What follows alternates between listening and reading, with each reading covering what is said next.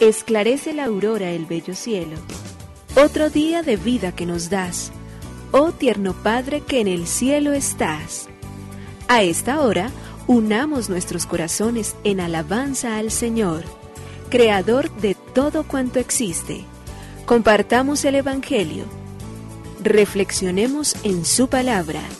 Esto es, Esclarece la Aurora, con el Padre Antonio Ramírez. Bienvenidos.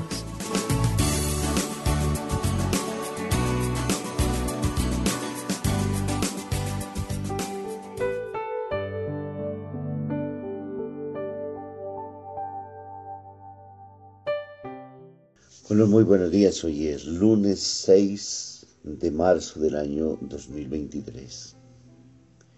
Al Padre bueno, al Dios amado, queremos dirigir hoy nuestra oración y queremos agradecer infinitamente este nuevo día que pone delante de nosotros el inicio particularmente de una semana laboral en la cual para quienes tenemos trabajo queremos pedirle al Señor que lo haga próspero en beneficio y en servicio de tantas personas que esperan en nosotros, que esperan de nosotros que a través de nuestro trabajo diario, cotidiano, podamos alcanzar el pan honesto para llevar a las mesas de los seres que amamos.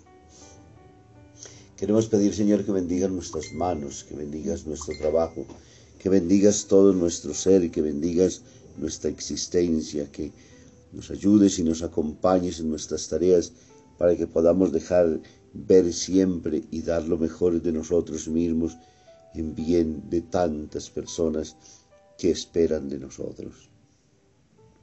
Nos queremos poner en tus manos, Señor, para pedirte también por quienes carecen de, de espacios, de tiempos y particularmente de trabajo. Por aquellos quienes han ido diferentes lados, en muchos espacios, tratando de buscar una oportunidad en su vida y tristemente no los han encontrado porque no han podido, porque su existencia lastimosamente de pronto por muchas situaciones no ha logrado hacer que las puertas se abran o porque quizás injusticias y actos de otros han hecho que se cierren esas oportunidades. Bendícelo, Señor, con tu amor hoy y ayúdales a ellos a que en la solidaridad, en la justicia y en el amor, ellos también puedan encontrar una oportunidad para los suyos, una oportunidad para tantas personas que buscan y desean poder cumplir su misión para poder hacer su trabajo. Por ello al Señor le decimos hoy, gracias Señor, Creador del universo, oh Padre nuestro que en el cielo y en la tierra estás. Nos unimos a la Iglesia Universal que ora. Esclarece la aurora el bello cielo, otro día de vida que nos das. Gracias a Dios, Creador del universo, oh tierno Padre que en el cielo estás. Nuestras voces unimos al concierto que el universo eleva ya en tu honor. Desde la tierra al cielo más profundo, tierno Padre magnífico hacedor, conserva nuestras almas sin pecado a nuestro cuerpo da fuerza y salud, y nuestra mente ilumina piadoso con un rayo benéfico de luz. Por nuestra amada patria suplicamos, por la iglesia elevamos oración, por nuestros amados padres y familia, siempre dichosos los hagas tú, Señor. En tu santo nombre, comenzamos este día de vida que nos das. Haz que lo acabemos santamente, oh Padre nuestro que en el cielo estás.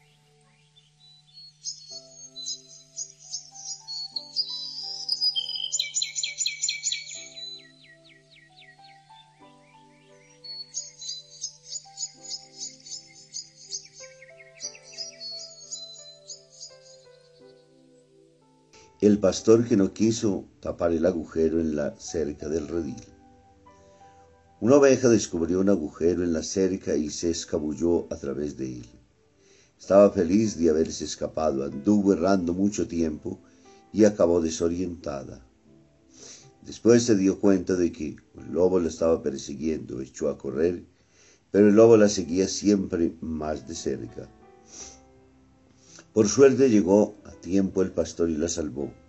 La, condujo de nuevo al redil con todo cariño, sin pegarle ni maltratarla.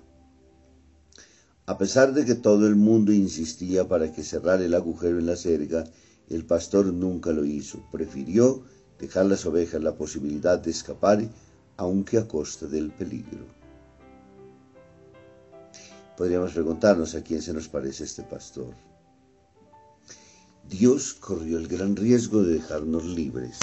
No nos condenó, no nos obligó, no cierra las puertas para que nosotros no volvamos a salir, sino al contrario, deja absolutamente todo a disposición total para que nosotros, según queramos, nos comportemos. El Evangelio es libertad y llegar a es vivir en total, absoluta y plena libertad. Y ese ejercicio de la libertad es vivir profundamente nuestra vida y expresar con toda la claridad de nuestra existencia que somos los hijos amados de Dios. Lectura del Santo Evangelio según San Lucas, capítulo 6, versículo del 36 al 38. En aquel tiempo dijo Jesús a sus discípulos, Sean misericordiosos como su Padre es misericordioso. No juzguen y no serán juzgados. No condenen y no serán condenados. Perdonen y serán perdonados. Den y se les dará. Les verterán una medida generosa, colmada, remisida, rebosante, pues con la medida con que midan, se les medirá a ustedes. Palabra del Señor. Gloria a ti, Señor Jesús. El Evangelio de Lucas en el capítulo 6, versículos del 36 al 38. Jesús hoy insiste sobre ese que es su nombre preciado, maravilloso y único. Sean misericordiosos como su Padre celestial es misericordioso. El corazón del Evangelio se llama particularmente misericordia que es un ser capaz de sentir compasión con los otros, es decir, padecer con los otros, sufrir con los otros, escuchar sus gritos, es sentir que esa misericordia se alarga justamente y esa compasión hace de que dejemos nuestra comodidad, nuestra tranquilidad, nuestra seguridad, que cerremos, nos cerremos al egoísmo, sino al contrario abierta siempre a tratar de comprender, a tratar de ayudar, a tratar de vivir siempre en Dios. Para Jesús es claro justamente ello, de que la acción más importante en la vida de el Evangelio y de quienes nos decimos llamados a vivir cristianamente, confesando nuestra fe, no habrá misericordia para quien nunca tuvo misericordia. Y la misericordia es de alguna manera ser capaz de excusar al otro, no quedarnos con los agravios. Quizá en el corazón y en el centro está justamente la gran cualidad necesaria y urgente siempre que es la del perdonar, como el pastor que acabamos de escuchar, que al recoger su oveja no la maltrata, no la ofende, no la reta, no la daña, no la amarra, no le prohíbe, no le quita, sino que le da toda la libertad y todo está delante de él o de ella para que pueda con toda libertad responder como él quiera. Eso hace muchas veces entonces que realmente nos cuestionemos nosotros de cuán creyentes somos y de manera muy especial del cómo entendemos el amor que Dios tiene por nosotros. Pero con ese mismo amor somos llamados nosotros también a responder delante de Jesús.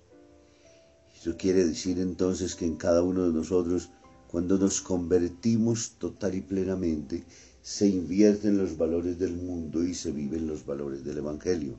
Cualquiera podría terminar diciendo, perdonar, perdón, están equivocados, eso es de locos. No es posible que ante tanto mal recibido ahora se pueda responder con el bien.